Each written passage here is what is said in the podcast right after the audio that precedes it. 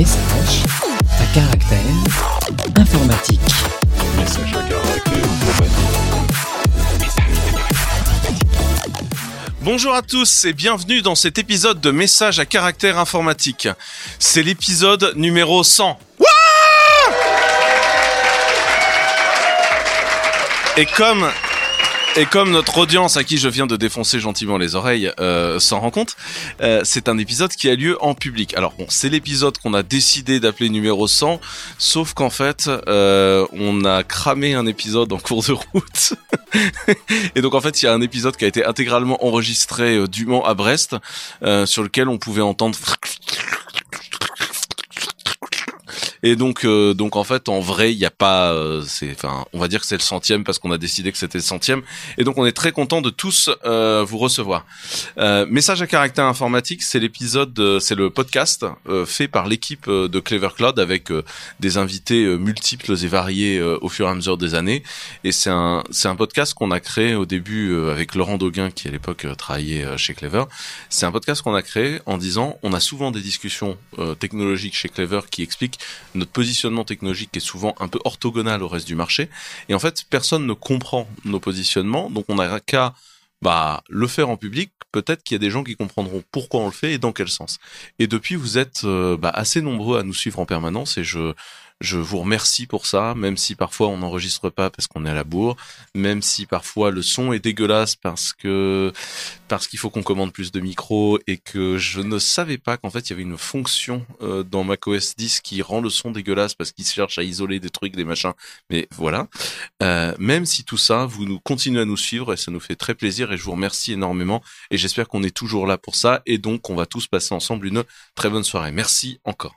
Et donc là, on est tous en live euh, sur Twitch en même temps. Donc c'est la première fois qu'on le fait en live sur Twitch. Je rappelle que cette année, on a aussi lancé un Twitch chez Clever qui vous apprend essentiellement à coder en Rust, euh, mais euh, également à utiliser les biscuits, qui est un super format d'autorisation open source. Et donc, on va continuer à pousser de plus en plus de contenu là-dessus et continuer à créer du contenu technologique pour l'ensemble des gens qui nous regardent.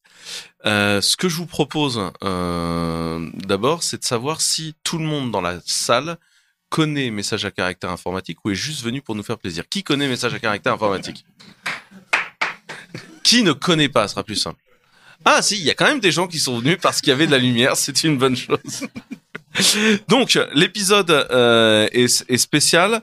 Euh, on va avoir d'abord une partie news et ensuite euh, on va avoir euh, une partie rétrospective euh, 2044-2025 avec plein d'invités en fait euh, géniaux et différents.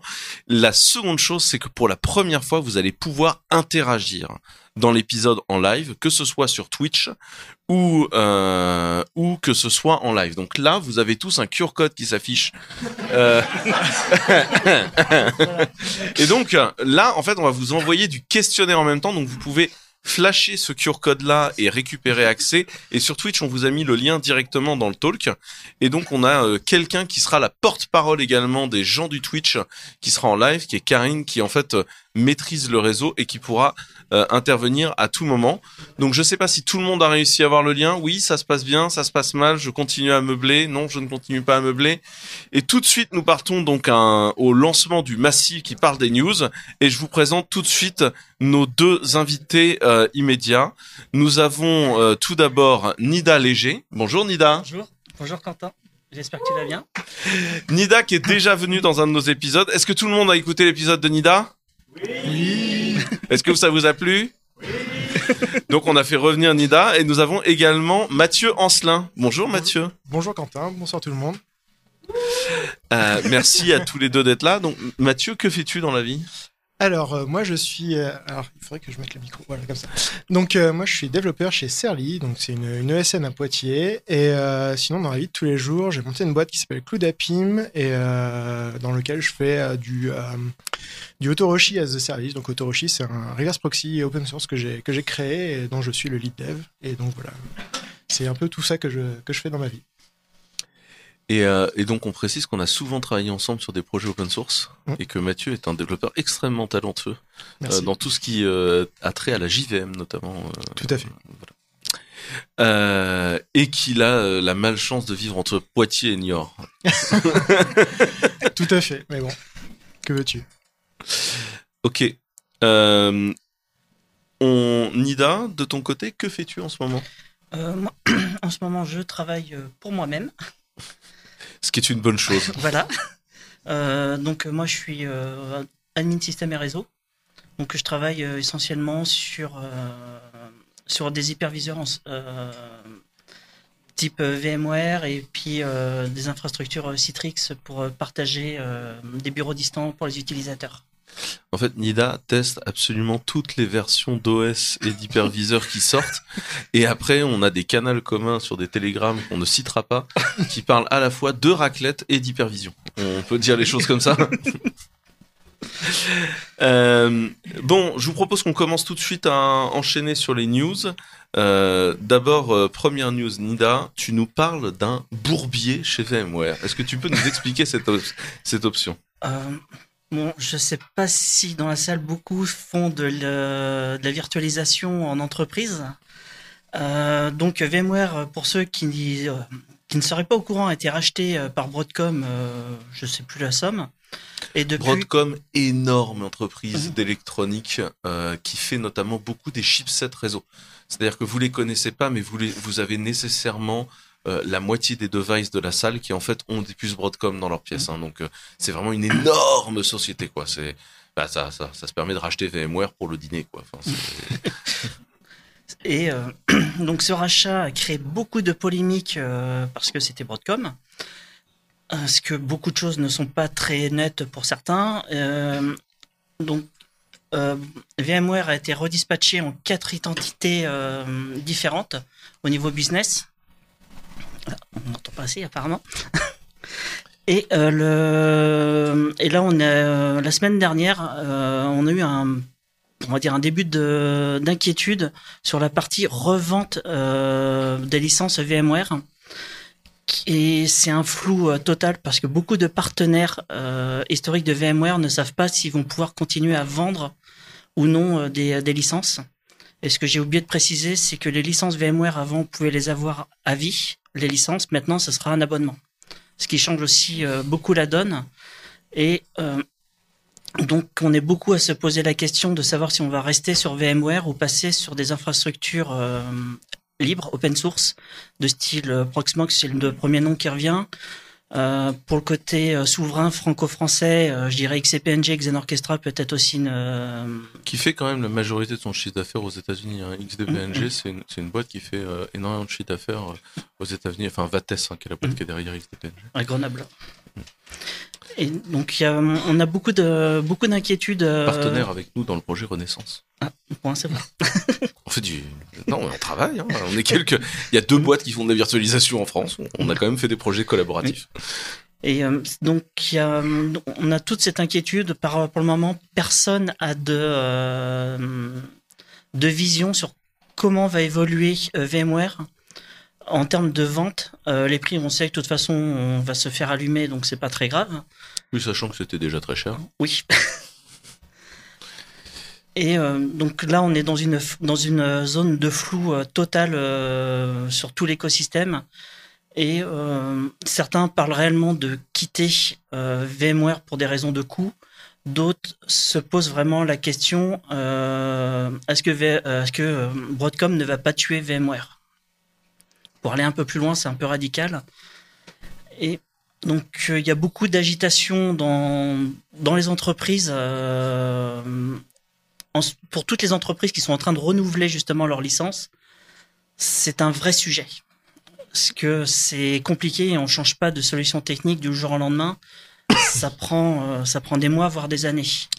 Il y a surtout un gros paquet de boîtes qui ont un gros legacy là-dessus. Je sais pas, toi, t'en as entendu parler de cette affaire-là, Mathieu? Ça n'a pas encore hit euh, la partie dev. j'ai pas spécialement eu vent. Après, en plus, euh, VMware, c'est pas le truc que j'utilise euh, au quotidien. Disons que je l'utilise de manière sûrement cachée quelque part, mais c'est pas un truc que Dans la zone on-prem, dans les boîtes dans lesquelles tu bosses. Sûrement, ouais. Voire même, c'est certain. je, te le confirme. Ouais. Euh, mais, mais du coup, moi, ça me fait un peu penser quand Oracle avait racheté Sun. Il y avait des mêmes angoisses, et pour finir, ça s'est pas si mal mis que ça. hein. Ouais, ça c'est pas si mal fait. Ouais, finalement, après, ils ont tout relâché un peu à tout le monde. euh, Mais euh, ouais, c'est pas- finalement, ça s'est pas si mal fini que ça. Mm. Ouais. C'est toujours eux qui possèdent euh, Spring et tout ça, euh, VMware ou, euh, Oui. Alors, euh, il se trouve que VMware possédait Spring. Alors, chez Spring Source, c'est un peu la panique. Ouais. Parce que c'est un petit peu euh, le sous-ensemble du sous-ensemble du sous-ensemble, tu vois. Et, euh, et un peu, euh, la, la situation est un petit peu genre, oui, ok, bah, qu'est-ce qu'on va faire de nous? Et euh, la situation, enfin, tu vois, la dernière fois que j'ai vu des, des employés Spring Source, ils me disaient, bon, on sait pas encore si on a un boulot la semaine prochaine, quoi. Et, euh, et, et, et ils sont vraiment tout à fait paniqués.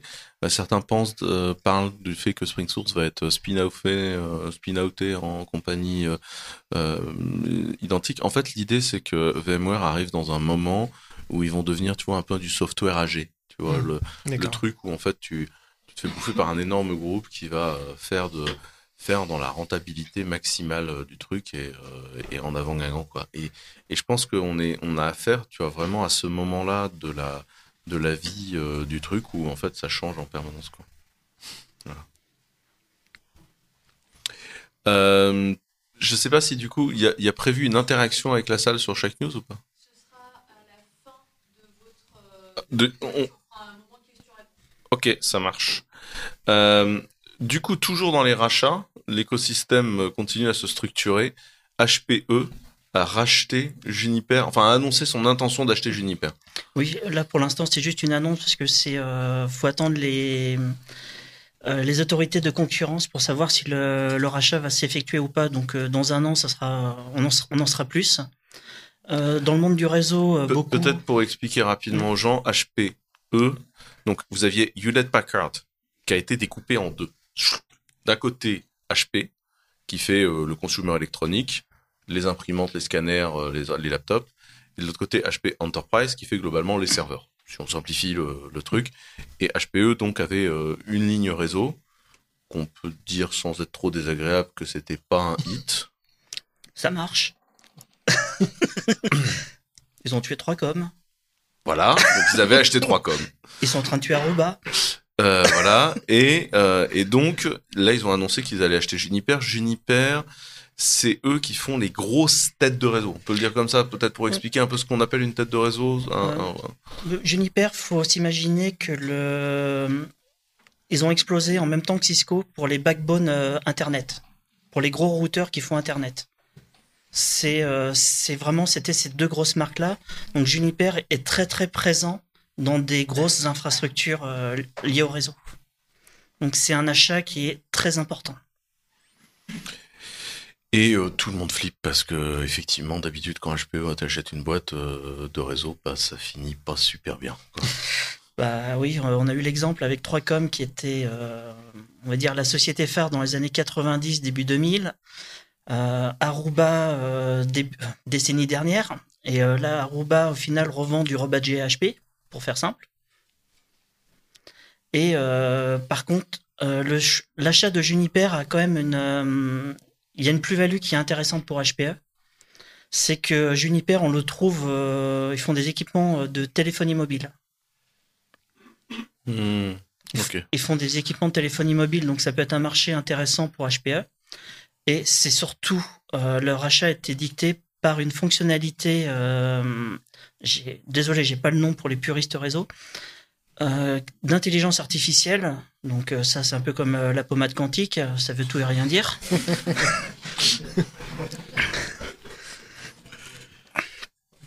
Donc, le, qui est une gestion intelligente du, du réseau, du moins une automatisation de la gestion du réseau, qui, qui va intéresser, qui intéresse grandement HPE. Euh, Est-ce que du coup, euh, on peut se dire que ce qui se passe, c'est qu'il y a eu une recentralisation totale de toutes les boîtes parce qu'en fait, on a Broadcom qui se met à faire du software. On a euh, Mellanox qui a fini chez Nvidia l'an dernier pour faire Nvidia Data Center et toute la partie B2B. On a HP qui met la main sur les gros équipementiers. On a Cisco qui pour l'instant reste indépendant, mais pour combien de temps Cisco va rester indépendant dans cette circonstance? Parce que ça va commencer à devenir compliqué.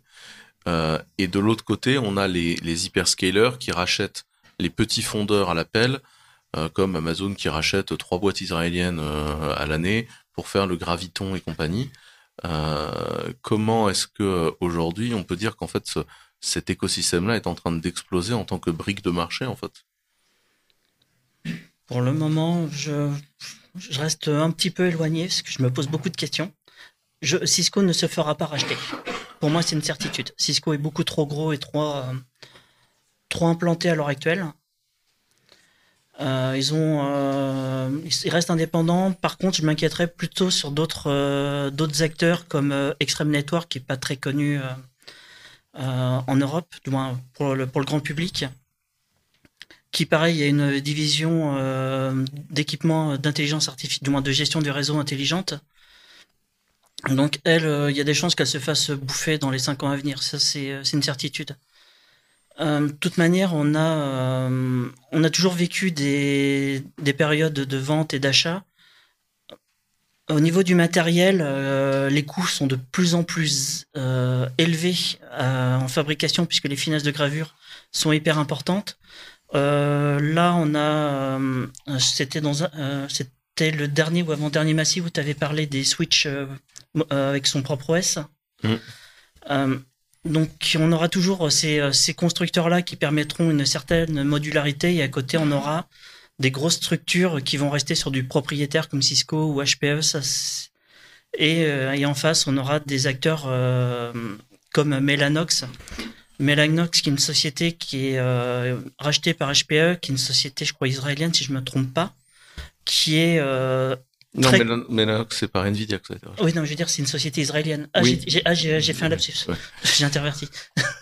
Et, et c'est en fait c'est le moment où, où Nvidia t'a expliqué qu'ils allaient débarquer dans euh, tous Dans les le semi-conducteurs Ouais. parce qu'en fait euh, ils ont fait les cartes graphiques qui sont devenues les cartes d'AI et euh, enfin tout le monde sait que l'an prochain ils vont lancer Hopper qui est un, une- un chip ARM quoi. Bah, ils ont déjà des chips, des chips ARM. C'est des samples, on n'est pas censé en parler. T'as pas le droit d'en parler, Nida. je sais pas d'où j'ai entendu ça. Je- je- mais euh, donc euh, c'est vrai que euh, bah si, il y a Nvidia, il y a le Tegra. Oui, il y a le Tegra, ouais. Il y a le Tegra, voilà, pour faire simple. Le processeur de la Switch, Nintendo Switch. Toi, Mathieu, comment tu vois l'arrivée de ces, ces, ces différents chipsets? Parce que tu fais quand même un reverse proxy au quotidien, c'est aussi du network. Ouais. Mais euh, c'est quelque chose où je suis euh, quand même très éloigné parce que je fais du, certes un inverse proxy, mais euh, au-dessus de la JVM, donc c'est un truc où je suis, disons, je suis un peu loin. Après, j'imagine qu'il y a des, des choses assez intéressantes à faire en termes d'optimisation directe, mais a priori, c'est des choses que vous faites, vous, chez vous. J'ai cru entendre ça Alors, on le dans un massif il n'y a pas si longtemps que ça. En fait, c'est ce que j'explique toujours aux gens. Les gens me disent, mais pourquoi vous faites chier à faire des optimisations directes? En fait, euh, tu fais des optimisations directes si tu peux gagner de la marge sur un gros volume. Gagner 10 points de marge sur X équipements à chacun euh, 6000 euros, euh, bah, en fait, quand à chaque fois tu gagnes 600 euros, euh, t'as vite payé les journées de tes développeurs, en Ouais, fait. Euh, hein, t'as 60 équipements à 6000 euros, tu gagnes 10% dessus, ça fait un peu d'argent, quoi. Et, et, et par ailleurs, ça, ça fait gagner euh, de l'électricité, de la bien consommation, t'en produis moins, c'est écolo, c'est ça qui est intéressant en fait. Mm. Et puis c'est la c'est la beauté de l'industrialisation informatique, c'est quelque chose d'un peu propre. C'est ça en fait qu'on cherche. Et, euh, et moi je pense que par ailleurs, et c'est c'est notamment quelque chose, et je, je le dis en hommage à notre futur invité, euh, que j'ai beaucoup vu quand j'ai fait Maker, c'est qu'en fait l'industrie informatique, ça n'est jamais qu'une longue chaîne industrielle. Et en fait, on n'est jamais que des constructeurs de firmware, de machines. Ouais, Et, et je pense qu'aujourd'hui, beaucoup de développeurs ont complètement perdu la notion de l'électronique qui tourne underneath. Et je pense que c'est un, c'est un point qui est important, ce qui me permet de transitionner très facilement vers la news suivante sur laquelle là, tu auras peut-être un peu plus de, de lignes. Arduino nous sort un nouveau modèle. Euh, en fait, Arduino, euh, dans la salle, vous voyez ce que c'est un Arduino, je présume? Non, c'est bon. non, c'est une carte contrôleur pour bidouiller, euh, pour bidouiller. On va faire simple. C'est des petits, euh, c'est des petits microcontrôleurs euh, qui permettent de faire des applications industrielles. Et la première fois que l'Arduino est sorti, c'était pas cher, c'était standard, c'était simple. Voilà. Euh, L'Arduino, c'est ce qui a permis de faire le tout, tout, tout, tout, tout premier maker qui tournait sur Arduino. Après, on avait plein de problèmes de stabilité dans l'Arduino, donc on est passé sur du ST microélectronique, qui est un vrai truc industriel. Mais, euh, mais tous les bidouilleurs du monde ont au moins un Arduino qui traîne quelque part. Ça coûte 2 dollars et ça fait pas chier, quoi. Et donc, Arduino sort une nouvelle carte. Euh, donc ils ont, ils avaient déjà sorti une nouvelle, des- ah, désolé. Euh, ils ont sorti des cartes euh, avec le, avec l'architecture euh, RISC-V en 32 bits. Et il y avait un problème, c'est que leur IDE ne permettait pas d'envoyer le code à la carte.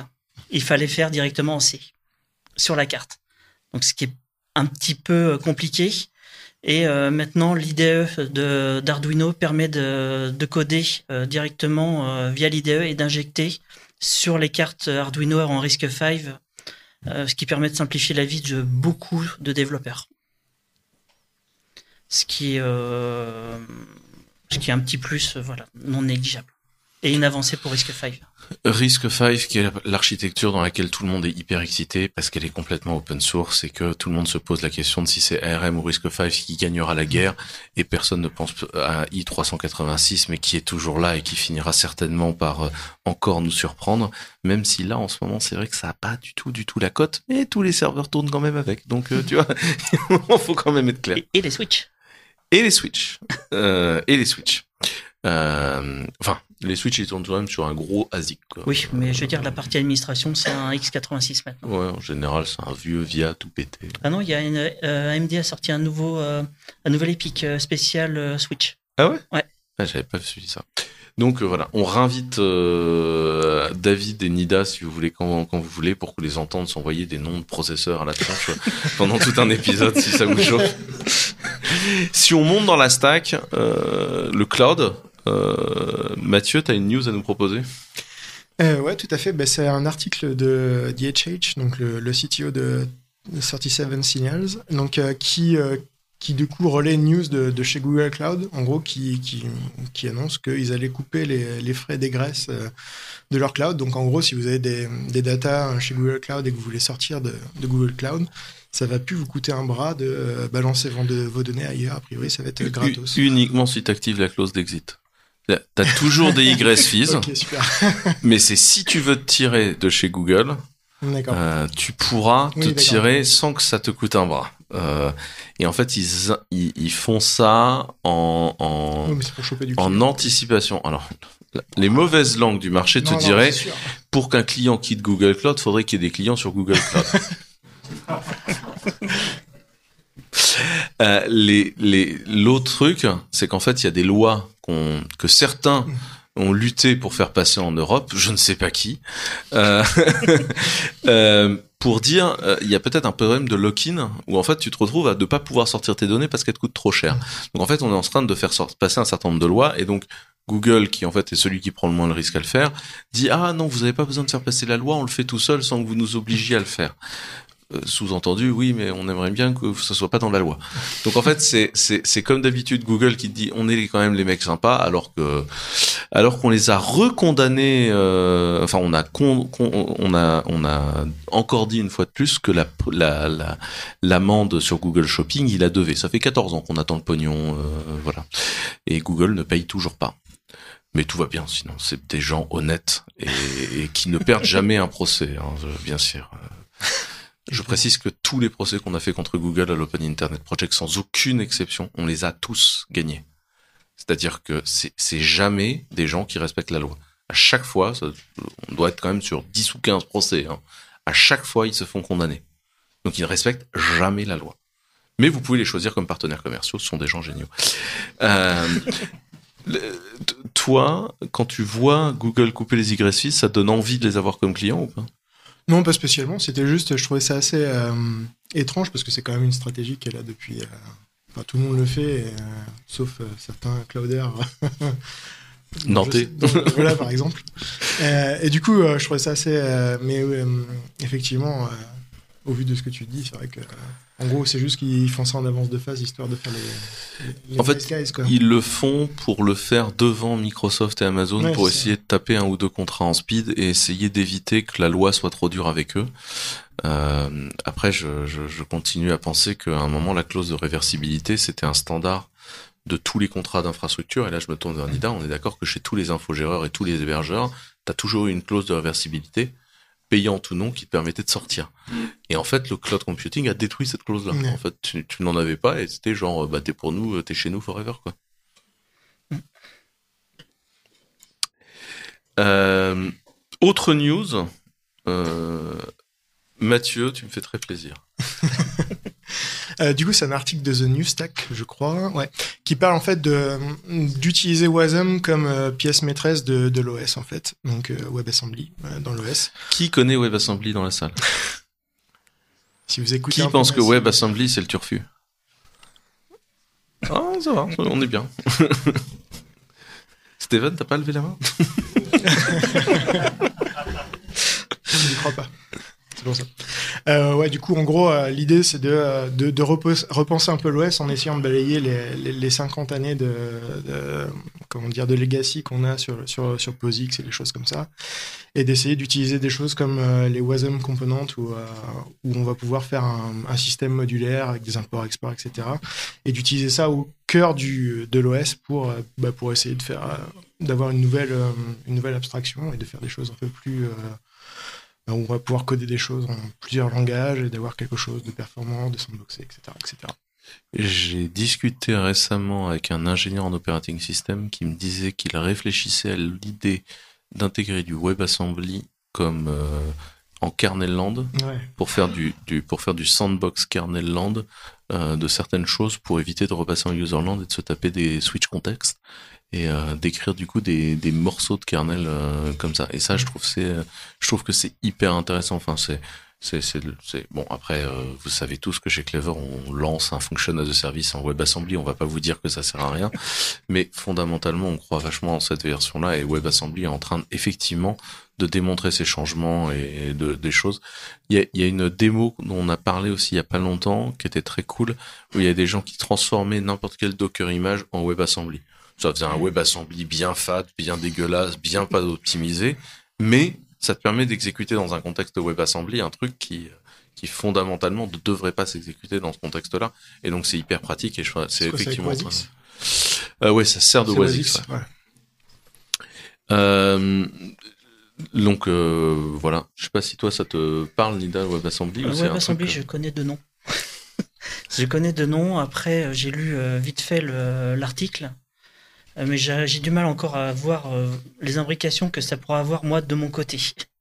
Dans ma vie de tous les jours. euh, ben, on va encore plus poncer l'OS et il y aura de moins en moins d'implications dans l'OS et de plus en plus ça va se passer dans une stack au-dessus quoi. Mais euh, est-ce que ça remplacera les hyperviseurs classiques? Alors, oui et non, dans le sens où, en fait, ton hyperviseur, comme je l'explique souvent, l'hypervision, c'est pas ce que les gens croient. C'est pas mettre un PC dans un PC. L'hypervision, en fait, c'est un SDK de de- d'isolation de processus au sein du processeur qui permet une réelle isolation des exécutions et des process. Et en fait, ce qu'on fait, par exemple, chez Clever, c'est un, un function as a service où en fait on boot une machine virtuelle qui exécute du WebAssembly. Mais du coup, l'OS qui est dedans, c'est même plus un Linux, c'est même plus un Unix, c'est d'ailleurs même pas un système POSIX. C'est juste un machin qui exécute du WebAssembly et qui ne sait pas fonctionner autrement que dans un hyperviseur. Il n'y a pas de driver ni rien, machin. Il ne sait fonctionner que dans le cadre d'un hyperviseur. Et en fait, il se sert juste du SDK que sont les VMX pour faire le boulot. Donc en fait, si tu veux, tu vas avoir ça. Après, tu vas pouvoir utiliser WebAssembly surtout dans un contexte du web. Et surtout, ce qui est intéressant, c'est que comme c'est assez low level comme truc, ça te permet de prendre du code que moi j'appelle patrimonial, donc des vieux morceaux de code où ça fait 30 ans qu'on écrit du C++ euh, dans, dans ces morceaux de code-là, et de le compiler vers WebAssembly et de le récupérer du coup dans ton JavaScript où avant tu ne pouvais pas le faire. Et c'est comme ça que le Unreal euh, marche par exemple dans le web, en WebGL. Et, et en fait, je pense que ce qu'il faut voir aujourd'hui, c'est que ce truc-là, il faut le prendre comme un lingua franca qu'on va utiliser dans plein de cas. Et en fait, ça va être simple. C'est un peu la, c'est un peu le compile once run everywhere, Ouais, De Java. mais euh, mais qui va peut-être marcher parce que pas gaulé pareil. ça marche aussi parce que pour l'instant, il n'y a pas de garbage collector dans WebAssembly. Le garbage collector va arriver dans WebAssembly. Et là, ça va peut-être dérailler, hein, parce qu'en général, c'est à ce moment-là que ça part en cacahuète. hein. Et je vois que tu as fait également un article, Mathieu, Ouais. sur le futur de Scala. Ah, c'est pas moi qui l'ai fait, mais. Non, on a une proposition de là. Ouais, du coup, euh, c'est un article sur le, le, le futur de Scala écrit par, euh, alors désolé pour la prononciation, Alexandru Nedelescu. Donc c'est le créateur de, de Monix, un contributeur de Cats Effect. Donc c'est, alors moi, là, Scala, c'est un langage que j'adore. et que j'utilise au quotidien, notamment sur Autoroshi, sur plein d'autres projets. Et je trouve qu'on n'en parle pas assez. Il y a beaucoup de gens qui aiment pas ça, je sais pas pourquoi. Et euh, donc ouais, la- l'article c'est donc un, gars qui raconte un peu son, histoire dans le, monde de la tech et qui essaye de faire des parallèles avec euh, ce qui est devenu Scala.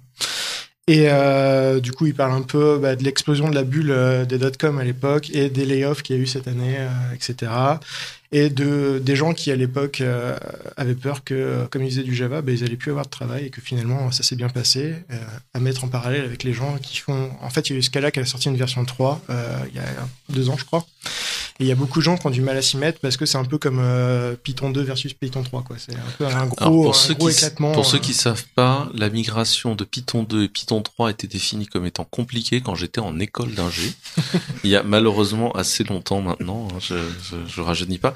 Et donc la migration Python 2, Python 3, ça fait au bas mot 15 à 20 ans qu'on est sur l'affaire et qu'elle est pas faite. Euh, donc en fait, globalement aujourd'hui dans le monde, vous avez deux langages, un qui s'appelle Python 2, l'autre qui s'appelle Python 3, quoi. Et en fait, on n'a jamais été foutu de réconcilier les deux parce que le, le saut entre les deux était trop grand. Mm. Et je pense que ça a été une vraie erreur. Et c'est vrai que Scala 3 qui sort face à Scala 2, le saut pique un peu. Il y, a, il y a un peu de ça, effectivement. Et donc le, là, l'auteur essaye un peu de prendre du recul et de dire, bon, bah, au final, dans Python, ça a mis du temps, mais on, ça commence éventuellement à, à se faire, bon, avec tous les, tous les guillemets qui vont bien. Et que, bah, il faut, euh, au lieu de, râler, etc., bah, il faut peut-être essayer justement d'être constructif sur le sujet et de, d'essayer d'aller dans le, dans, le, dans le futur, on va dire. Sachant que Scala 3 reste un langage euh, plutôt, plutôt bien, voire même euh, plutôt très cool. Et que, bah, il faut essayer d'aller de l'avant et d'être plutôt positif sur le sujet de faire en sorte que ça se, que ça se passe mieux que, que dans le cas de, de Python. Alors nous, on est en pleine migration euh, de migration entre Scala 2 et Scala 3 chez Clever. Donc euh, je ne vais, je, les gens qui la font chez Clever euh, vont me dire que c'est affreux, que c'est horrible, que machin, mais ça se passe pas si mal en fait, moi je trouve, euh, de ce que je vois. Alors oui, il y a des libs, c'est des- oui, mais en fait c'est comme d'hab, quand tu fais ce genre de truc, tu dois tirer la moitié de la communauté. Donc Ah, le ça, truc ouais. c'est que T'as euh, la lib XYZ dont tu te sers, euh, où en fait les mainteneurs n'en ont rien à tamponner de faire la migration, et donc ils l'ont pas faite. Donc c'est à toi de te la taper. Et, que, et comme en fait on est dans les premiers à se taper la migration, bah évidemment on est les premiers à se la taper, c'est pénible. Mais c'est aussi ça qui fait que la communauté va suivre. Et, et, et parfois il vaut mieux être les gens qui vont devant, et voilà. Et si tout le monde attend que tout le monde bouge, bon bah personne ne bouge. Donc, ça, euh, exactement. donc voilà, après moi je, je sais qu'il y a beaucoup de dépression en ce moment sur l'écosystème Scala parce que c'est plus le langage chéri de la JVM. D'abord parce que Java est redevenu un langage euh, fréquentable hein, depuis qu'ils font une release tous les six mois. Euh, ensuite parce que le functional programming s'est peu un peu imposé dans tous les autres langages et que aujourd'hui Scala a des avantages sur les autres en functional programming, mais euh, globalement les gens en sont encore à absorber la notion de lambda et de Ouais, fonction de premier ordre. Et donc euh, quand on amène les types paramétriques, les gens sont là ah non mais c'est trop compliqué. Et euh, vous inquiétez pas, hein. moi c'est les fameux développeurs Kotlin qui me disaient que Scala était trop compliqué et qui venaient me voir dix ans plus tard en me disant mais t'as vu, on peut faire des switch cases, mais c'est génial en Kotlin était genre girl. I've been waiting for you like for 10 years. Euh, donc, donc en fait, le truc c'est, c'est oui, effectivement, euh, il y a de, de je pense qu'il y, a un- il y a un moment là où on n'est plus l'enfant chéri, mais pour autant, il y a plein de gens qui s'en servent, ça fait du pognon, euh, c'est ça qui fait tourner des systèmes bancaires, et, et je pense que, je pense pas qu'il y a un vrai problème. Je pense juste, euh, Non, un clairement pas. voilà. Et puis, bah, ben, pour être clair, on sait tous très bien que la boîte qui va, Lightband, qui poussait le développement de Scala va pas très bien. Ils ont essayé de faire des trucs un peu chelous avec la licence. Mais quand Oracle a racheté Java, ils ont essayé de coller une licence. Ils disaient, en fait, si tu dis Java, faudrait donner de l'argent. Donc là, tout le monde a fait, Hmm, non. Et puis, c'est rentré dans l'ordre. Ouais. Et puis voilà. Il n'y avait pas eu un procès entre Google et, euh, et Oracle sur le sujet pour le... Alors, c'est un peu plus compliqué que ça. Euh, Google, dans Android, a dit qu'il faisait du Java. Mais c'était pas. jeu. Sauf que c'était du Java un petit peu comme le Canada Dry, c'est de la bière. Et donc, du coup, ça posait un peu un problème d'utiliser le nom Java. Parce que Parce que du coup, tu dis aux gens, bah si tu fais du Java, ça va marcher, sauf qu'en fait, c'est pas du Java. Surtout que c'était encore l'époque où il y avait Java Standard Edition qui marche sur ton poste et Java Mobile Edition qui avait été fait pour les feature phone, Ah ouais. mais qu'en fait, vaguement, les gens de chez Java essayaient de pousser sur le smartphone. Et donc, en fait, ils se sont fait plomber, si tu veux, le marché du smartphone par l'attitude délictueuse de Google, qui par ailleurs a perdu hein, ce procès, euh, euh, parce qu'en fait, ils utilisaient Java à contre-nom. Mais comme souvent chez les GAFAM, ils ont utilisé le nom, ils ont fait n'importe quoi, ils ont perdu le procès, mais le marché les avait suivis parce que le temps judiciaire était trop long. Et donc en fait, ce qui s'est passé, c'est que euh, effectivement, ils utilisaient le nom sans réellement respecter la norme. Or, les conditions d'utilisation de Java, c'était de dire, tu peux dire que tu es une implémentation de Java si tu passes le TCK. Or, leur implémentation passait pas le TCK. Donc en vrai, Google avait tort. Google a souvent tort quand même. hein. Oui, je suis bien d'accord avec ça. Euh, je, vois qu'on a des questions sur Twitch. Tout à fait. On a deux questions, mais déjà on a une remarque de quelqu'un qui veut rebondir sur la partie euh, rachat euh, et qui dit que pour lui en fait on a un changement de, de paradigme, de façon de fonctionner, où les rachats deviennent plutôt une norme dans un objectif de croissance que plutôt que de faire de la croissance organique et ça amène un changement de mindset. Sinon, on a deux questions. Une première de Yoda euh, BZH, euh, aussi connu sous le nom de Tristan. Euh, pour Python 2 et Python 3, il y a un outil qui permet de passer de l'un à l'autre. Est-ce que c'est la même chose pour Scala? Scala Alors, 2 à Scala 3. En l'occurrence, il me semble qu'il y a eu pas mal de choses apportées dans ce cas-là 2.13 pour euh, préparer le changement. Après, je pense que ouais, il y a des tools pour euh, dire euh, là tu peux faire ça, ça, ça, mais il n'y a pas un truc qui va tout te changer. euh, d'un coup. Il y a des assistants d'aide à la migration. Euh, Est-ce que Panda, tu veux nous parler des assistants d'aide à la migration ou... Panda ne veut pas parler des assistants d'aide à la migration, mais peu, Tu peux amener le micro si tu souhaites.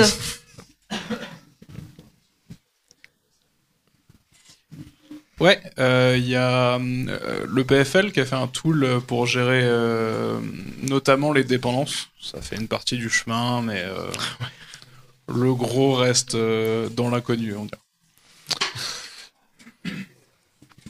euh, est-ce qu'il y a est-ce qu'il y a des questions dans la salle? N'hésitez pas pendant que je suis debout. Est-ce qu'il y avait d'autres questions sur Twitch ou pas du tout? Est-ce que du coup on remercie nos intervenants d'être venus avant qu'on change de palanquet d'intervenants?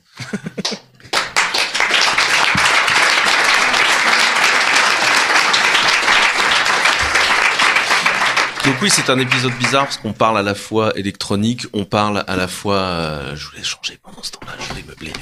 Euh, je merci beaucoup, euh, euh, messieurs dames. Je vous retrouve après pour un petit verre. Ça, c'est pour ceux qui sont sur Twitch. Désolé, il y aura pas de petit verre en, en- live. Mais oui, c'est un épisode particulier parce que nous avons tous les sujets en fait que vous pouvez retrouver dans du Massy. Il y a du, il y a du, il y a du, il y a du hardware, il y a du software, il y a de la JVM, il y a du sujet de société, il y a de l'économie. Et donc là, nous avons euh, trois invités qui viennent se positionner pour cette deuxième partie de l'épisode news. Et je vais donc vous les présenter les uns après les autres. Le premier, c'est Sébastien. Sébastien, présente-toi, qui es-tu? Sébastien Prunier, comme Mathieu Ancelin, je travaille euh, chez Serly et euh, Alors répète ton nom parce ouais, que je pense qu'on ne l'a pas capté. Sébastien Prunier, euh, développeur euh, dans la même boîte que Mathieu Ancelin précédemment sur scène et je travaille quotidiennement pour une petite assurance new-yorkaise qui s'appelle la Maif sur des sujets d'innovation. Et on ne se connaît pas du tout. On n'a jamais non, travaillé pas ensemble. du tout. Non, Clever Cloud, je n'utilise pas euh, quotidiennement. euh, Voilà.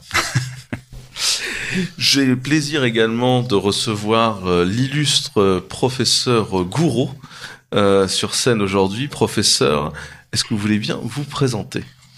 Salut Quentin, donc Pierre-Antoine Gouraud, professeur à Nantes Université, praticien hospitalier au CHU de Nantes, et je suis le chef de service de la clinique des données, un nouveau service euh, qui, euh, en fait, euh, s'est donné pour mission de donner une deuxième vie à l'ensemble des données produites par l'activité de soins du CHU de Nantes.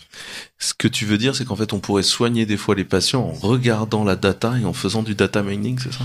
Exactement, on pourrait créer un deuxième niveau de solidarité entre les patients. Il y en a un qui passe par le fait que nous payons euh, les uns pour les autres euh, nos soins. Puis il y en a un deuxième qui passe par le partage des données. Et ça, c'est un niveau de, attention, solidarité. Oh.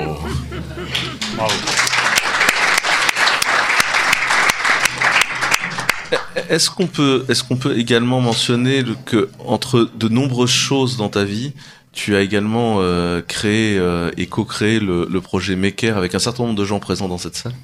Il sera difficile de nier qu'on se, qu'on se connaît, Quentin. Ça s'entend peut-être euh, dans la complicité de, de nos échanges. Et c'est vrai que au cœur de euh, la crise Covid, euh, j'ai co-dirigé avec toi ce projet Maker avec quelques autres que, visages connus que je reconnais dans l'assistance. Et on a réalisé une grande première au monde en trois semaines. Concevoir, prototyper, développer, tester le seul respirateur open source qui a été développé par des non-experts. Et euh, aujourd'hui, c'est un respirateur que vous pouvez euh, acheter, notamment pour les applications pédagogiques. Et donc, on en vendra peut-être euh, plus pour apprendre à des lycéens, des ingénieurs à développer des nouvelles machines avec le numérique en leur cœur, que peut-être ce qu'on a pu faire dans des conditions un peu hors normes au cours de la crise Covid. Et donc, il y aura un stand à la sortie où vous pourrez acheter votre respirateur en merchandising. C'est également pour moi le moment de vous souligner que même si ça ne se voit pas actuellement, les projets que nous avons dans le dans l'open médecine avec le professeur Gouraud sont en train de bouger lentement mais sûrement. Mais on s'est embarqué dans un truc plus compliqué que prévu au démarrage. Au quotidien, moi déjà m'engueuler avec Microsoft, euh, Google et Amazon, c'était simple. Donc j'ai décidé d'aller me taper autre chose, de bien plus simple dans la vie. Est-ce qu'on dit quelles sont tes autres activités là tout de suite en ce moment? Parce que t'es stagiaire en ce moment, non? Euh, oui, alors euh, si tu veux, euh, un peu comme toi, je m'embêtais un petit peu et j'ai bénéficié. je bénéficie de, l'application d'un décret du 22 juillet 2022. Je fais attention parce que j'ai une juriste à côté de moi et je suis donc stagiaire en immersion professionnelle à temps partiel à la CNIL pour ce premier semestre 2024. En général, ça crée un blanc. Donc un vrai spécialiste de la data avec nous et un vrai spécialiste du data mining, ce qui nous amène directement à notre troisième invité, Claire. Bonsoir. Claire Levallois. Euh, Est-ce que tu peux euh, nous expliquer exactement quel est ton métier au quotidien, là là. Claire? Donc moi, je suis enseignante euh, chercheuse en droit à IMT Atlantique euh, sur le campus de Nantes, donc qui est l'ancienne école des mines de Nantes. Je suis arrivée le 1er octobre 2023, donc il n'y a pas longtemps, et précédemment j'étais à Télécom Paris, donc en région parisienne. Donc je suis ravie euh, d'être euh, ici euh, parmi vous à Nantes pour toutes les raisons que vous imaginez et celles que vous n'imaginez pas. Et donc, je suis surtout chercheuse en droit. Alors, en quoi ça consiste? Ça consiste en fait à travers des programmes de recherche et des chaires de recherche de l'Institut Mines Télécom à travers des collègues à la fois en économie sur les business models, à la fois bien sûr en, en technologie puisque nous on est on est quand même les écoles des télécoms et les écoles des mines donc euh, de l'anonymisation des technologies de cryptologie etc. Juste peut-être, si Et des permettre, et- et des l'Institut- philosophes. Voilà, l'Institut Mines Télécom, c'est le truc qui a, ren- qui a récupéré toutes les écoles des mines, Et des té- Télécom sauf Bretagne, les mines de Paris. sauf les mines de Paris, Télécom Bretagne, Télécom Paris, enfin, Euh, c'est une ouais. énorme structure dans laquelle vous allez retrouver Mm. TerraLab, etc. C'est une des plus grosses structures d'enseignement et de recherche en France. Que j'essaye. Ça fait combien d'étudiants mines. Alors là, En tout, je crois que c'est des milliers d'étudiants. Attendez, euh, attends, j'ai mon collègue là-bas. Tu sais combien on a d'étudiants euh, chez nous? Non Pardon? C'est c'est- Ouais, plusieurs plusieurs milliers, voilà. dizaines de milliers à ma connaissance. Oui, Enfin, c'est vraiment, c'est une L'école des mines de. Saint-Étienne, Alès, Albi, euh, de- dans le Nord aussi, euh, IMT Nord-Europe maintenant, euh, qui s'appelle IMT Nord-Europe, et ici IMT Atlantique. Voilà, donc que les gens se représentent un petit Mm. peu la, la- la taille de cette structure-là, et notamment au quotidien, tu diriges une chaire qui s'appelle. Valeur avec un S, c'est très important. Valeur et politique des informations personnelles. C'est une chaire que nous avons créée en 2013, inaugurée en 2013. Et la spécificité des chaires euh, de l'Institut Mines Télécom, elles sont soutenues par des mécènes, donc par des entreprises. Et est-ce qu'on peut dire qu'il y a eu un gros travail de fait dans la chaire autour du RGPD Gros travail autour du RGPD. Moi, ma thèse que j'ai faite à Télécom Bretagne, euh, campus de Rennes, euh, était euh, sur le texte précédent, une directive de 1995, euh, appliquée au secteur des télécoms, des communications électroniques plus exactement. Euh, et ensuite est arrivé le RGPD euh, en 2016. Donc on a beaucoup travaillé sur le RGPD en pluridisciplinaire. Parce qu'en fait, on a créé la chaire avec Yvan qui, est au fond de la salle, parce que euh, c'est né d'une frustration ce qui me concerne, c'est-à-dire que faire une thèse en droit sur ce qui est la protection des données personnelles, ça répondait absolument pas à toutes mes questions. Et donc, on a été chercher avec Yvan d'autres disciplines pour tenter de répondre aux questions avec ces quatre disciplines, donc droit, économie, techno et philosophie, plus toute la partie bruxelloise, Yvan étant euh, de la DG de l'Institut Mitécom, à Bruxelles, parce que bah, la majorité des choses se passent à Bruxelles, on va en parler en détail euh, tout à l'heure. Vous, vous, alors, j'ai essayé de faire un peu de sous-texte pour Ouais. les pour les gens qui qui, qui, qui ne comprennent pas le, le truc. Quand on vous dit il y a des experts qui ont été consultés euh, par euh, la commission, par le gouvernement, etc., pour savoir quel texte on devrait faire et comment faut faire, les gens qui ont été consultés, vous allez avoir Claire ou le professeur Gouraud, euh, qui sont euh, en fait ces gens-là. Après, je vous dis pas que les, le gouvernement fait ce qu'on leur a dit. Non. Euh, Ty- Typiquement, euh, quand euh, ça a été négo- le RGPD a été négocié entre l'ensemble des États membres de l'Union européenne, à l'époque il y avait le Royaume-Uni, 28 États, il y avait des représentants français qui allaient négocier. Euh, ils demandaient aux experts français, j'étais dans ce groupe-là, quel est votre avis sur tel et tel point, on donnait notre avis. On peut faire aussi des auditions à l'Assemblée nationale, notamment sur l'identité numérique. On en parlera tout à l'heure. Tout à fait. C'est pour vous donner ce- ce- ce- cet éclairage-là aussi qui est, qui est, je pense, un éclairage de ce que parfois les techniciens ne, ne voient pas de ce qui se passe, en fait, des réglementations qui arrivent de nulle part. Et ben, en fait, euh, des fois, c'est euh, c'est ce consensus-là qu'on a essayé de constituer Voilà, et, et qu'on a essayé de d'expliquer aux gens. constitue sur des années et des années euh, de réflexion et de négociation. Ça se fait pas en six mois. Euh, première news qu'on vous propose de travailler ensemble. euh, Il y a eu une, il y a eu une news qui nous est soumise par Sébastien. Il y a eu un bilan 2023 de data.gouv.fr. Ouais, tout à fait. Alors au départ, je voulais parler juste d'un sujet sur l'ouverture des données météo. Et euh, il y a un article qui est sorti hier, euh, plus global, euh, sur l'open data en France en 2023 et puis sur les perspectives. Nous, on est des gros consommateurs d'open data, notamment sur les projets que je fais à la euh, sur tout ce qui est données liées au climat, sur les inondations, la sécheresse, etc. Euh, et donc, euh, du coup, je trouvais que c'était important de parler notamment de la qualité euh, de l'open data en France. Il y a un, un rapport qui est sorti, euh, l'Open Data Maturity Report, où en fait la France est première au niveau européen et deuxième au niveau euh, euh, international. Euh, c'est un rapport qui juge euh, selon quatre axes, à la fois euh, la politique autour de, l'open data, euh, j'ai pris mes petites notes pour pas dire de bêtises, euh, tout ce qui est impact aussi en termes de réutilisation des données open, euh, les portails qui peuvent être mis à disposition et aussi euh, la qualité euh, des données. Euh, voilà, donc je trouve que c'était important de souligner ça. Euh, et puis euh, oui, euh, en fait tout ça c'est porté par une aussi une directive européenne autour de l'open data qui euh, du coup incite les États à mettre à disposition euh, des données à forte valeur, donc qui vont avoir un, un bénéfice pour l'environnement, pour l'économie, pour la société au sens large. Et donc c'est pour ça, je pense que les données météo ont été mises à disposition pour que des gens puissent commencer à faire des choses autour du climat. Alors, moi, ça, me, fait lever tout de suite une question. L'open data euh, a bouffé petit à petit l'économie, l'état civil, beaucoup l'organisation de la ville, euh, l'énergie, euh, et en permanence se tient très loin de ça le ministère de la Santé. Est-ce que vous, vous arrivez à travailler avec l'open data? Est-ce que vous arrivez à en ressortir, Pierre-Antoine? Je, crois d'abord, euh, depuis le serment euh, d'Hippocrate, on dit euh, admis dans l'intimité des foyers, je tairai les secrets qui me seront confiés. Donc ça veut dire qu'au cœur de la pratique médicale, de la pratique du soin, eh bien il y a le respect de l'intimité des patients. Donc la question de la confidentialité dans le domaine de la santé, en fait, elle est, centrale. Donc ça, c'est peut-être une explication pour imaginer ce que peut-être tu euh, verrais comme une, une certaine frilosité euh, à, à ouvrir les données. Euh, alors il existe des solutions, on en parlera peut-être. Euh, C'est- vers ça que j'allais. Très bien. Euh, donc ça, mais ça nous permet d'abord de, de souligner une distinction qu'on fait probablement pas assez. Et Claire en parlera certainement encore mieux que moi.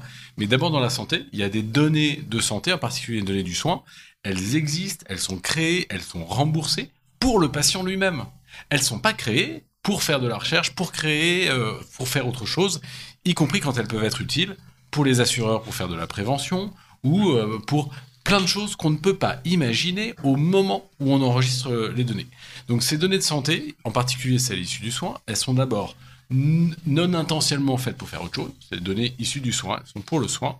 Et, et c'est compliqué d'anticiper ce à quoi elles pourraient servir pour le bien public pourrait être aussi euh, euh, euh, détourné. Et donc euh, nous aujourd'hui, en fait, on s'est or- on s'est doté de règles pour organiser l'accès à ces données, compte tenu du risque de réidentification des patients et, d'autres risques. Et puis Ce qu'on appelle la réidentification, c'est quand on dit qu'on va anonymiser des données. Globalement, on vire la, la colonne nom-prénom euh, du tableau. Non, pas que. Si elle est correctement faite, pas que. Oui, oui, mais c'est l'anonymisation. Et ce qu'on appelle la réidentification, c'est quand on dit en fait c'est facile de réidentifier qui c'est. On peut le dire comme ça ou voilà. Excuse-moi, j'ai Ouais, oui. mon voisin. Et, et donc, donc aujourd'hui, la réidentification, c'est un des risques les plus forts qu'on ait, c'est ça? Déidentifier, ça veut dire enlever dans les données tout identifiant direct qui permette de remonter directement à l'individu. Quentin, Adam, ce sont des identifiants directs, ton nom, ton prénom. On peut ajouter à ça une date de naissance, un numéro de sécurité sociale, etc. etc.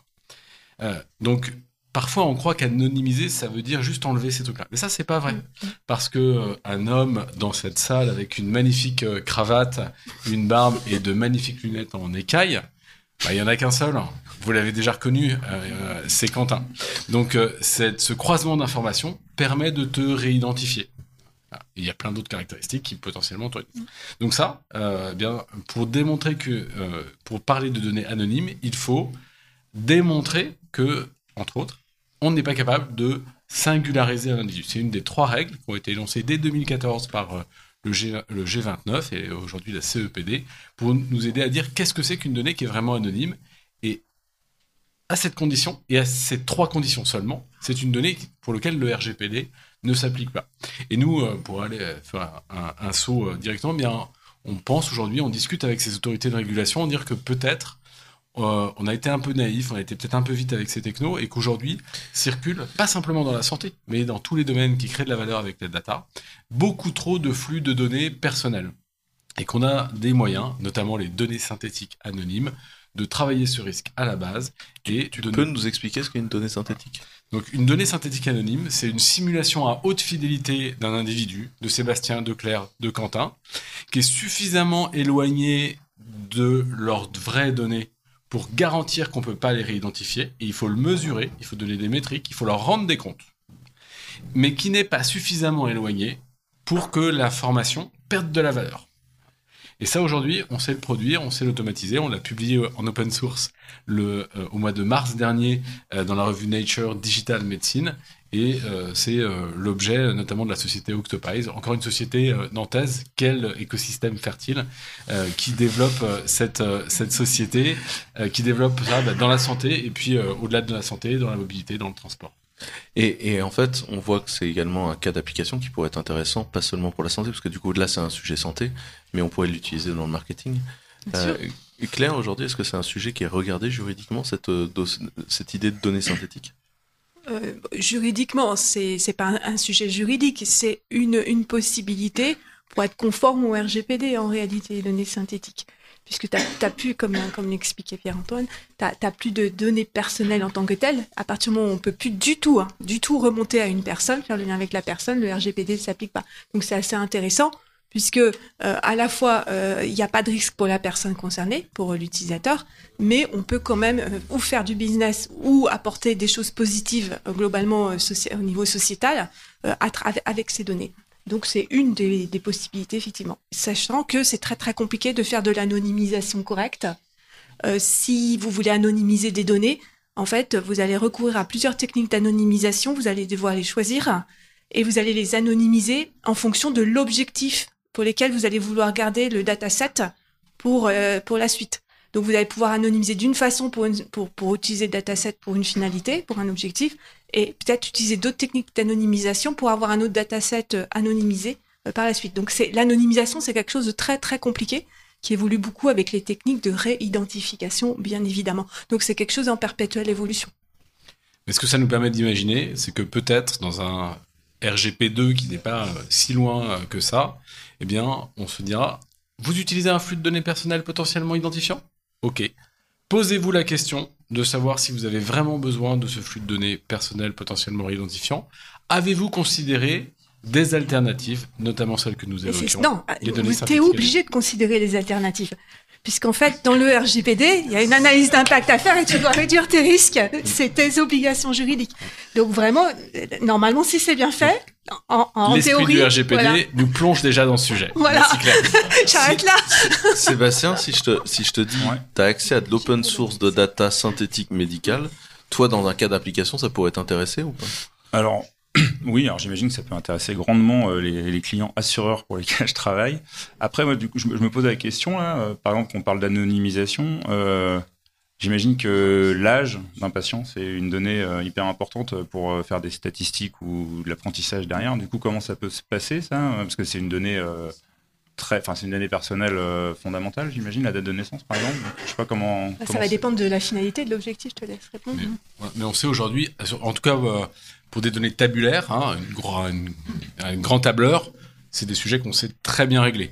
C'est plus compliqué pour des séries temporelles, euh, des signaux dans le temps, c'est plus compliqué pour des images, c'est un peu plus compliqué pour du texte. Et pourtant, euh, bien, on peut s'inspirer de ces technologies pour, euh, voilà, non pas sécuriser, mettre ceinture et bretelles parce qu'il y a un risque, mais en fait travailler le risque à la racine et faire en sorte que bah non, la donnée n'est plus identifiante, elle ne concerne plus le patient qui est à l'origine de cette, de cette donnée. Euh, donc en fait, la loi, pardon pour les juristes, elle ne s'applique plus. C'est des données qui sont sorties du RGPD. Par contre, il faut en apporter la preuve et effectivement, c'est un peu de boulot supplémentaire. Tout à fait. Euh, Aujourd'hui, on a tout cet enjeu autour de la data, et je- il y a d'autres sujets qui vont nous permettre d'en parler, mais la data, c'est aussi un sujet qui est souvent utilisé dans, un- dans une notion de test. Et dans les, dans les différentes news qui ont été soumises, euh, Sébastien, tu parles d'un sujet qui, en fait, n'est pas loin, c'est le rachat par Docker euh, de Atomic Jar. Oui, alors c'est un petit sujet euh, un peu technique qui fait peut-être la transition euh, sur les sujets précédents, notamment sur les histoires de rachat. Euh, sujet important. Alors, sans rentrer dans les détails techniques, euh, moi je suis assez fan de test container. C'est un peu révolutionné la façon euh, d'écrire nos tests, de faire des choses dans des conditions assez réelles. Donc, test container, si tu l'expliques très rapidement pour des gens qui le Ouais, l'utilisent en pas au gros, quotidien. euh, tout ce qu'on peut monter, enfin, en gros, c'est d'utiliser euh, dans nos tests euh, tout ce qu'on peut monter dans un conteneur, donc des vraies bases de données, par exemple. Voilà. Euh, et donc, du coup, d'écrire des tests qui vont utiliser la vraie base et pas des choses un peu bizarres qu'on a pu faire à une époque, typiquement, euh, je sais pas, monter euh, des tests unitaires sur des bases de données embarquées H2, alors qu'en fait la prod c'est sur Oracle, euh, faire du DB unit ou des trucs comme ça. Ouais, c'est c'est un signal, c'est C'est l'astreinte. c'est l'astreinte. D'accord. Voilà. Donc en fait, je, je trouve ça euh, assez cool. Finalement, c'est c'est une forme de reconnaissance que euh, Atomic Jar, donc la boîte derrière Test Container, a été rachetée par, par Docker. Après, moi, ça me ça me laisse un peu sceptique et prudent sur deux trois trucs, notamment deux trois mauvaises expériences qu'on a eues autour de Docker Desktop, par exemple, qui est devenu payant, autour de la licence AK par exemple qui avait pu euh, être changée. Donc euh, a priori ils ont annoncé qu'ils allaient rien changer, que la licence de test container allait rester la même, etc., etc. Bon voilà, prudence quand il y a ce genre de rachat, euh, ça peut avoir des, conséquences un peu désastreuses parfois. Nous, on est des très très gros utilisateurs de test container chez Clever, hein, puisqu'on fait ça. Et c'est là, où je dis que c'est pas loin de cette notion de data, c'est que en fait, aujourd'hui, quand nous on conçoit des softs, on, on a trois niveaux, je dirais, de testing. euh, si on regarde euh, vu de très loin, on a ce qu'on va appeler les tests unitaires. Tout le monde connaît ça. C'est ce qui permet d'écrire du morceau de code qui vérifie globalement le code que tu as prévu allait faire son métier. On a le test d'intégration. Ça, c'est le moment où te- test container rentre. Et en fait, c'est le moment où tu es obligé d'injecter de la data. Mm. Et tu verrais le nombre de boîtes dans lesquelles là, juste, ils prennent la database de prod en fork et tu te retrouves avec bah, toutes les données personnelles des gens directement sur le laptop des développeurs. What the... Et euh, on est parti. Et c'est là où, en fait, pour moi, il y a un problème de culture et de réimplémentation du RGPD qui est extrêmement intéressant. Mais le test, le test d'intégration qui est est-ce que je m'intègre avec les API, avec les etc. et ce truc-là. Et t'as le dernier point, et c'est là où on fait le point aussi avec euh, la, la- le côté euh, synthétisation, qui est la simulation. C'est ce qu'on, les, les derniers softs chez nous de, de systèmes distribués chez Clever, ils sont simulés, ils sont pas testés, ils sont simulés. C'est-à-dire qu'on on génère un cluster de 210 bécanes et on dit bah cette bécane-là, elle fait euh, des erreurs de mémoire SSC, celle-ci, elle perd 30% de ses paquets, celle-ci, elle a des problèmes d'écriture euh, sur son disque, et on voit comment le système se comporte.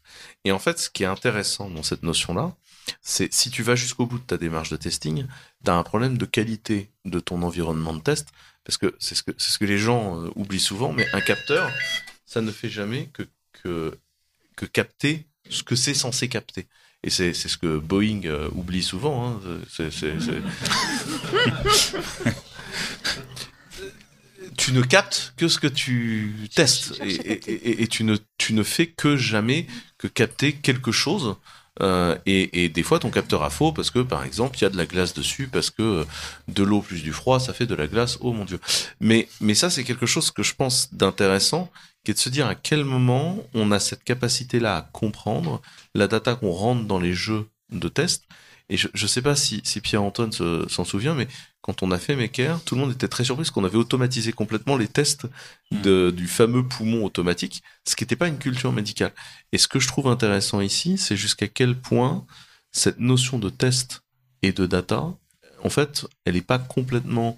elle- a besoin de devenir trans, euh, trans métier. Parce que là, on a trois métiers extrêmement différents. Mais, euh, mais est-ce que pour finir, ça a des sens pour vous, ce que je suis en train de raconter, ou pas du tout? Culture euh, des tests euh, dans l'implémentation logicielle, culture de la validation, parce qu'en santé, euh, on innove, mais en fait, euh, on innove, euh, le coût des erreurs peut être tel que on n'innove pas sans valider, et puis euh, bah, peut-être euh, charge de la preuve côté juridique. Tout à fait. Si, si on continue les news, la prochaine grosse news, et qui est une news qui, je pense, est partie, euh, enfin, qui passe très très loin au-dessus de la pièce, on va tenter. Si je dis le nom EIDAS, qui sait de quoi ça parle dans la salle? Voilà. Nous avons, nous avons une personne qui a la main. Eh bien, sachez que EIDAS, c'est un règlement européen qui sera normalement euh, adopté en séance plénière du Parlement le mois prochain. Tout à fait. N'est-ce pas Claire? Et qu'est-ce que fait. c'est que EIDAS? Alors, c'est en fait IDAS 2, parce qu'on a déjà IDAS 1 en 2014. Donc, IDAS 1, IDAS, c'est au niveau de l'Union européenne, des 27 États membres, la mise en place de l'identification électronique transfrontalière. Donc, l'Union européenne intervient, et non pas la France, parce que on a besoin, dans certains cas, d'identifier des personnes au-delà, si on est français, des frontières françaises. Donc, si vous êtes un travailleur français et que vous allez en Italie, vous allez devoir par exemple, faire suivre vos données pour la retraite, pour votre assurance maladie. Et donc, vous allez, on est en train de mettre en place un système d'identification électronique avec d'autres services, on en parlera tout à l'heure, qui va vous permettre électroniquement de faire la gestion de vos paperasses administratives entre l'Italie et la France. Donc ça, c'est un projet de règlement qui s'appelle Identité numérique, qui normalement est adopté donc au Parlement européen en séance plénière euh, en février, qui modifie un règlement qui existe déjà depuis 2014. Vous connaissez France Connect? Hmm. Eh bien, France Connect, c'est le règlement IDAS 1, tout simplement. On dit comme ça, c'est plus simple. Donc, le règlement IDAS 1 de 2014, c'est euh, pour les États membres la possibilité, pas l'obligation, c'est toute la différence, la possibilité de, de mettre en place des schémas d'identification électronique, comme France Connect, et s'ils le souhaitent, aucune obligation là, de les notifier à la Commission européenne en disant c'est conforme aux spécifications techniques et parce que c'est conforme aux spécifications techniques, les autres États membres sont tenus d'accepter que je prouve mon identité via ce moyen. Donc je suis français, j'utilise France Connect, euh, je suis euh, je suis belge, j'utilise It's Me. Donc France Connect c'est l'État français qui le fournit, It's Me c'est un consortium de banques et de telco. Donc IDAS, IDAS c'est de l'identification électronique qui est fournie Alors, sous contrôle d'un État, mais ça peut être aussi fourni par une entreprise privée. ah, et donc là, on rentre dans un sujet où ça peut devenir une délégation de service privé. Alors, IDAS 2 va plus loin, parce qu'IDAS 1 n'a pas bien marché. On a France Identité, mais dans d'autres pays, ça marche moins bien, et puis nous, on n'est pas très en avance. Mais tant mieux, parce qu'on fait peut-être moins de bêtises que d'autres. C'est ce que je pense franchement. Euh, et donc IDAS 2, c'est de dire qu'on va aller plus loin. Et donc le cœur même de la proposition d'IDAS 2, c'est ce qu'on appelle le portefeuille européen d'identité numérique. Donc grosso modo, vous allez aller en mairie. Donc chez nous, c'est le ministère de l'Intérieur qui s'en occupe en ce moment. Vous allez avec ça en mairie, votre passeport ou votre carte d'identité avec la puce et les données, et on enrôle. On télécharge l'application, on va dire euh, France Identité 2, euh, et on a euh, notre carte d'identité, notre passeport. On pourra avoir notre permis de conduire là-dedans. Et ça fait encore autre chose, mais on va en expliquer encore tout à l'heure. On va pas tout mélanger. Mais du là. coup, on peut stocker de la data dedans. On Oui. pourrait imaginer non, oui, oui. stocker de la data dedans. Est-ce que, est-ce que cette architecture où tu as un endroit qui est censé être sécurisé et tu stockes de la data dedans, ça te rappelle quelque chose, Pierre-Antoine? Alors moi j'ai une formule, hein, c'est euh, aussi centralisé que possible parce que c'est efficace, mais aussi euh, décentralisé que nécessaire parce qu'il faut euh, souvent être au plus proche euh, de l'utilisateur. Est-ce qu'on Au peut expliquer aux, gens de quoi on est en train de parler en santé Bah, euh, en fait, il y a toujours la question de la centralisation qui se pose. Euh, elle se pose à l'échelle d'un établissement comme le CHU de Nantes, hein, plus gros employeur de la région euh, Pays de la Loire, 13 000 salariés, 2,1 millions de patients, 62 millions de données textuelles, 543 millions de, de données structurées. Bah, en fait, à l'échelle de l'établissement, qui assume la responsabilité juridique sur euh, nos données de soins, bah, on, je suis un service qui centralise. Euh, Il n'y a pas de, c'est- euh, le choix qui est fait par la communauté qui produit ces données. Euh, on a à l'échelle euh, du Grand Ouest, euh, réunissant euh, euh, les deux magnifiques régions que sont la Bretagne et les Pays de la Loire, un réseau d'entrepôts de données de santé euh, qui concerne quasiment 13 millions de, euh, de citoyens. Euh, eh bien, euh, c'est euh, pas tout à fait une centralisation, c'est un réseau et on coordonne. Donc, on met pas tous nos œufs dans le même panier. Euh, on coordonne nos activités et pour un projet donné, pour une finalité, mais il nous arrive de partager des informations et parfois des informations euh, potentiellement réidentifiantes. Donc la question se pose de la même manière à l'échelle euh, nationale. Ça s'appelle la plateforme des données de santé, plus connue sous le nom anglo-saxon de Health Data Hub, mais c'est aussi en fait une ambition européenne. Et donc toute la question est de savoir si on doit centraliser du point de vue technique, est-ce qu'on doit coordonner euh, les activités des différents établissements pour peut-être euh, mieux catalyser leur activité. Et donc cette tension-là, euh, c'est déjà pas mal de la sentir euh, et de voir qu'on n'est pas obligé de centraliser pour être efficace. Juste pour prendre un peu de recul, on a parlé euh, de la directive de 2019 tout à l'heure et son implémentation dans chaque État membre sur les données qui sont mises en open data. Cette directive, il y en avait encore une autre avant. Donc on voit que l'Union européenne élargit l'ouverture des données avec cette directive de 2019 et avec les Open Data Spaces, dont le Health Open Data Spaces, mais pas que. Il y a d'autres Open Data Spaces, notamment en matière de finance, en matière de tourisme, etc. Il y a neuf Open Data Spaces qui sont en train d'être mis en place en ce moment. Euh, et on voit que donc l'idée générale de l'Union européenne, c'est l'ouverture de la donnée pour faire de l'innovation et de la croissance. Et donc elle met en place un certain nombre d'outils, dont ce portefeuille européen d'identité numérique, pardon, qui ne fera pas que d'identité. En fait, on pourra. Alors, quand je parle d'identité, attention, identité des personnes physiques, vous, moi, mais aussi identité des entreprises. Première chose. Et on fera de la signature électronique qualifiée, c'est-à-dire avec un niveau de sécurité tel que fixé au niveau de l'Union européenne. On pourra, à terme, c'est pas prévu pour l'instant, mais très faisable, du paiement.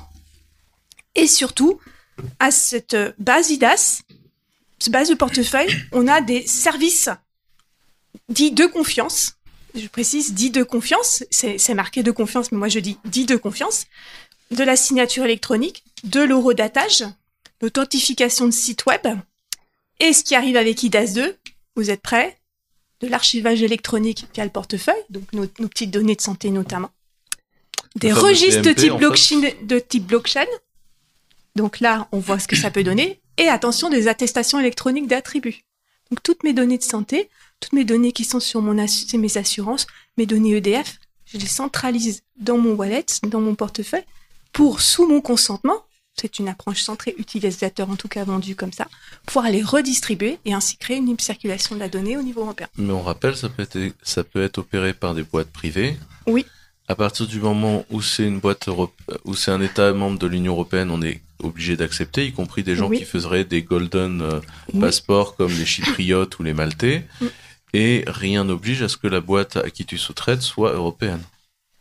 Hmm, Dans la dernière version, je crois qu'il me semble que ça a disparu, effectivement. Il, est- il en était question, mais ça ne figure pas dans la dernière version.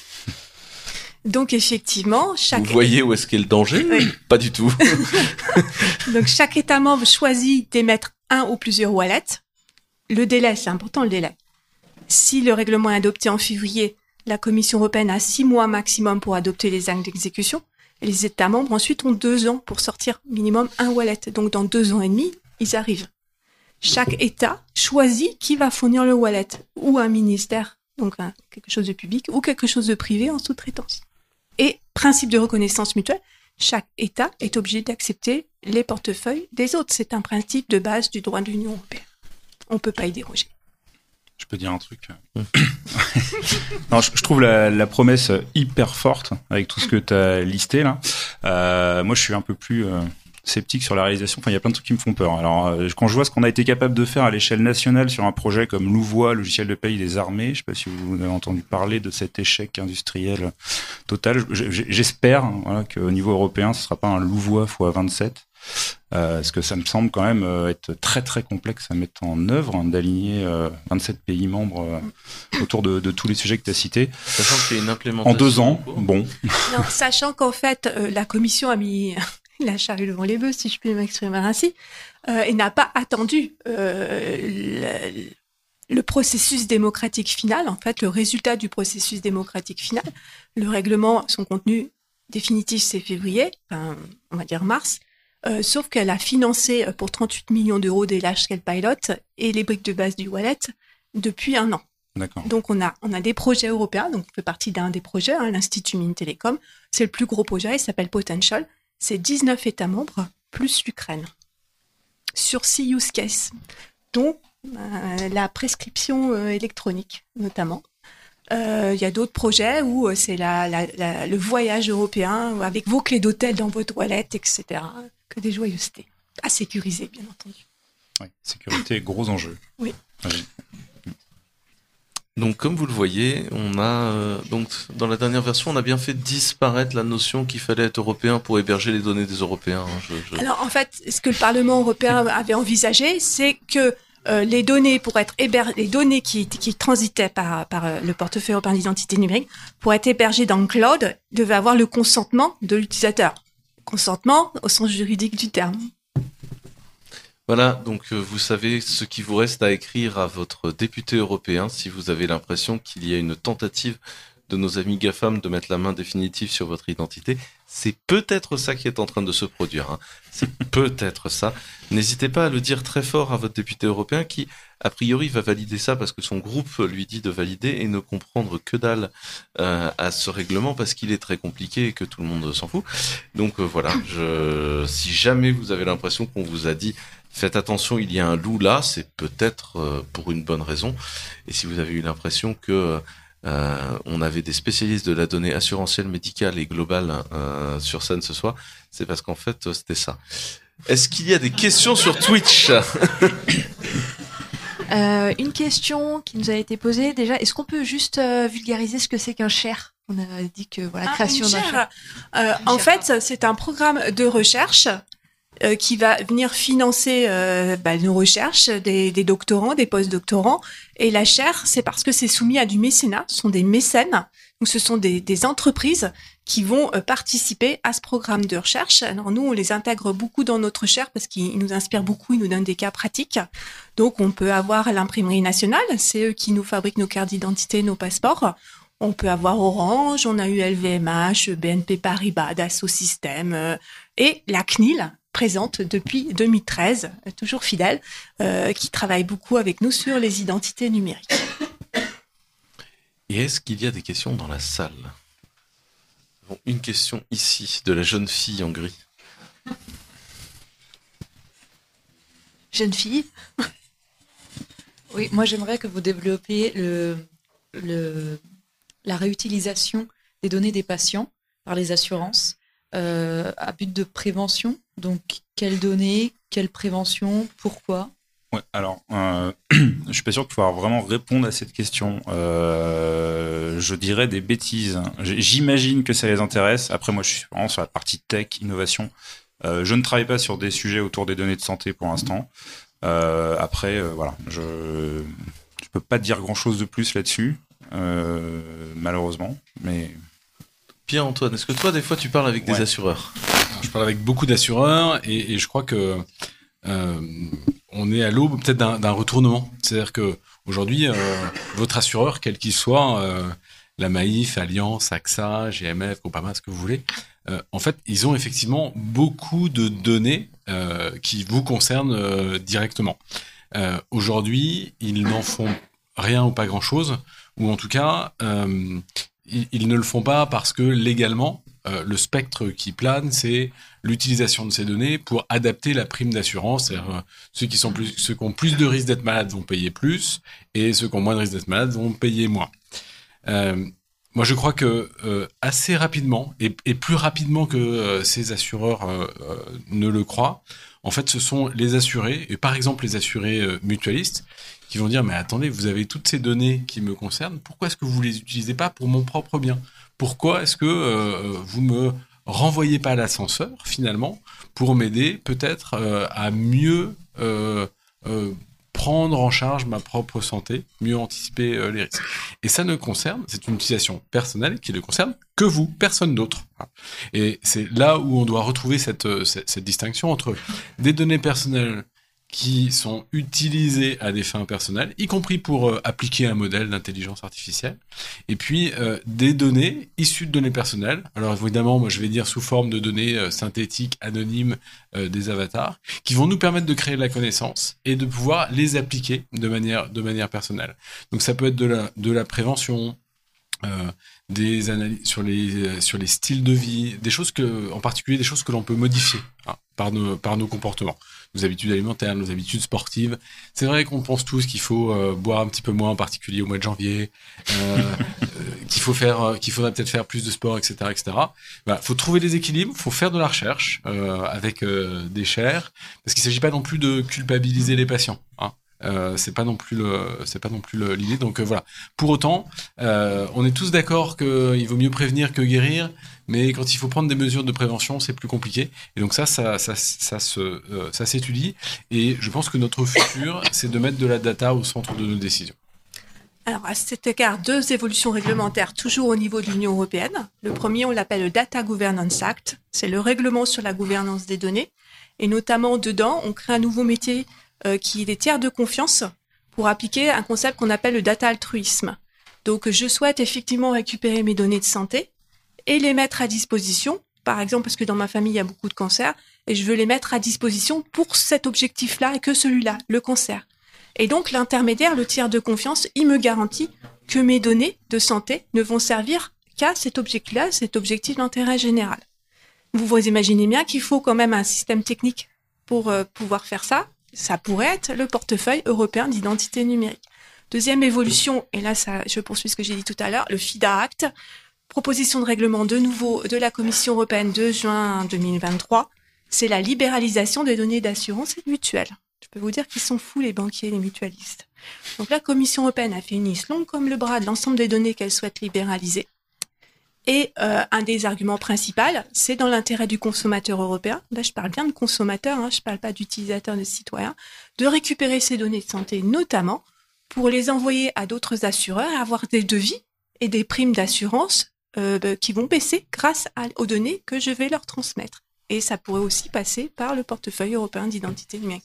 Donc on voit bien que tout ça est en train de se mettre en place à l'échelle de l'Union européenne, voire internationale, puisque juridiquement parlant, on va avoir des accords de reconnaissance mutuelle et des accords avec les États-Unis et d'autres pays qui vont venir s'interfacer sur le portefeuille européen d'identité numérique pour pouvoir collecter euh, aussi mes données si je veux les transmettre à un acteur non européen. Ce n'est finalement qu'une traduction dans le monde euh, assurantiel de la portabilité des données d'un patient qui va euh, d'un euh, d'un médecin à un autre, d'un établissement de santé à un autre. Là, rien de particulièrement compliqué. Peut-être une petite nuance ou en tout cas euh, une dimension euh, euh, qui nous permet de nous prémunir d'un risque, qui est celui de considérer les données un peu comme un objet matériel, de, de patrimonialiser. Le mot n'est pas très joli. Les données comme si c'était un, bien matériel qu'on était, qu'on possédait, notre voiture, notre téléphone, un, crayon, que sais-je. En fait, et croyez-en l'enseignant chercheur que je suis aussi, euh, évidemment, on fait des analogies pour essayer de mieux comprendre, de mieux expliquer, euh, en particulier les étudiants. Mais cette analogie patrimoniale qui consiste à dire que les données c'est de l'or, eh ben, elle est pas bonne. C'est- une impasse. Il quand vous pensez euh, données, il faut peut-être mieux penser à un bien culturel. Pensez à une partition de musique. Euh, bah, une partition de musique, ça s'interprète. Parfois, il faut être plusieurs pour l'interpréter. Dans le cas des données de, so- de- de soins, finalement, vous pénétrez l'intimité des patients autant que vous pénétrez l'intimité de la pratique professionnelle. Bah, ça, ça relève du secret professionnel, des pratiques des, des médecins. Donc, euh, les dans les analogies, ce qui est le plus intéressant, c'est souvent leurs limites, mais peut-être que de considérer les données de santé comme un bien culturel, c'est euh, peut-être une, une manière de mieux comprendre la complexité des défis qui, qui nous attendent autour de ces données. Alors moi j'ai une autre analogie qui va te plaire ou pas. C'est que je, je, je dis à mes élèves, euh, effectivement, on peut, première, première version, première théorie. des juristes. Hein. Vos données ce sont des biens et donc vous souhaitez les vendre pour euh, faire de l'argent avec. Est-ce que vous êtes prêts Si vos données c'est une émanation de la personne, eh bien euh, votre rein aussi c'est une émanation de la personne. Est-ce que vous êtes prêt à vendre votre rein? Et donc c'est la deuxième théorie, c'est non. On doit protéger la personne contre elle-même. Le droit doit protéger la personne contre elle-même. On veut bien que vous donniez votre rein dans des con- circonstances très particulières, voilà, mais pas le vendre. Et vos données, c'est la même chose. Ne pas vendre. On vous protège et on vous interdit quelque part de vendre vos données parce que c'est une émanation de votre personne et on protège la personne et la société dans son intégralité. J'espère que ce débat sur la data et ce multiculturalisme en fait autour de des prises de position dans le message à caractère informatique vous a plu. Ce qu'on a toujours essayé de faire chez Clever, c'est pas juste d'être une boîte euh, qui vous vend des serveurs. On est euh, une boîte qui a été structurée pour dire il y a un impact culturel du logiciel et l'impact culturel du logiciel, il traverse les couches de la société et je pense que beaucoup de développeurs aujourd'hui on descend sur eux, on leur dit fais ça. Et en fait, euh, ce que je veux, c'est que on puisse comprendre les impacts économiques, culturels, juridiques, philosophiques de ce qu'on fait. On a la chance d'avoir un métier où en fait on peut tous choisir notre job, parce que enfin il y a pas assez de développeurs, donc c'est peinard. Et donc on peut faire un truc qui est extraordinaire, c'est changer le monde. Et pour ça, euh, je pense qu'on a la possibilité en tant que développeur d'aller plus loin et de grandir. Et c'est pour ça que euh, je vous laisse revenir vers moi en commentaire. Faut-il réinviter euh, des juristes? Faut-il réinviter des, des, des, des, spécialistes en data médicale? Faut-il réinviter euh, des assureurs? Faut-il réinviter des gens différents dans Massy avec pour objectif d'essayer de comprendre avant tout les métiers qu'on autonomise? Euh, Messieurs, dames, puis-je une nouvelle fois vous remercier de votre présence ici? À toi. Merci Quentin.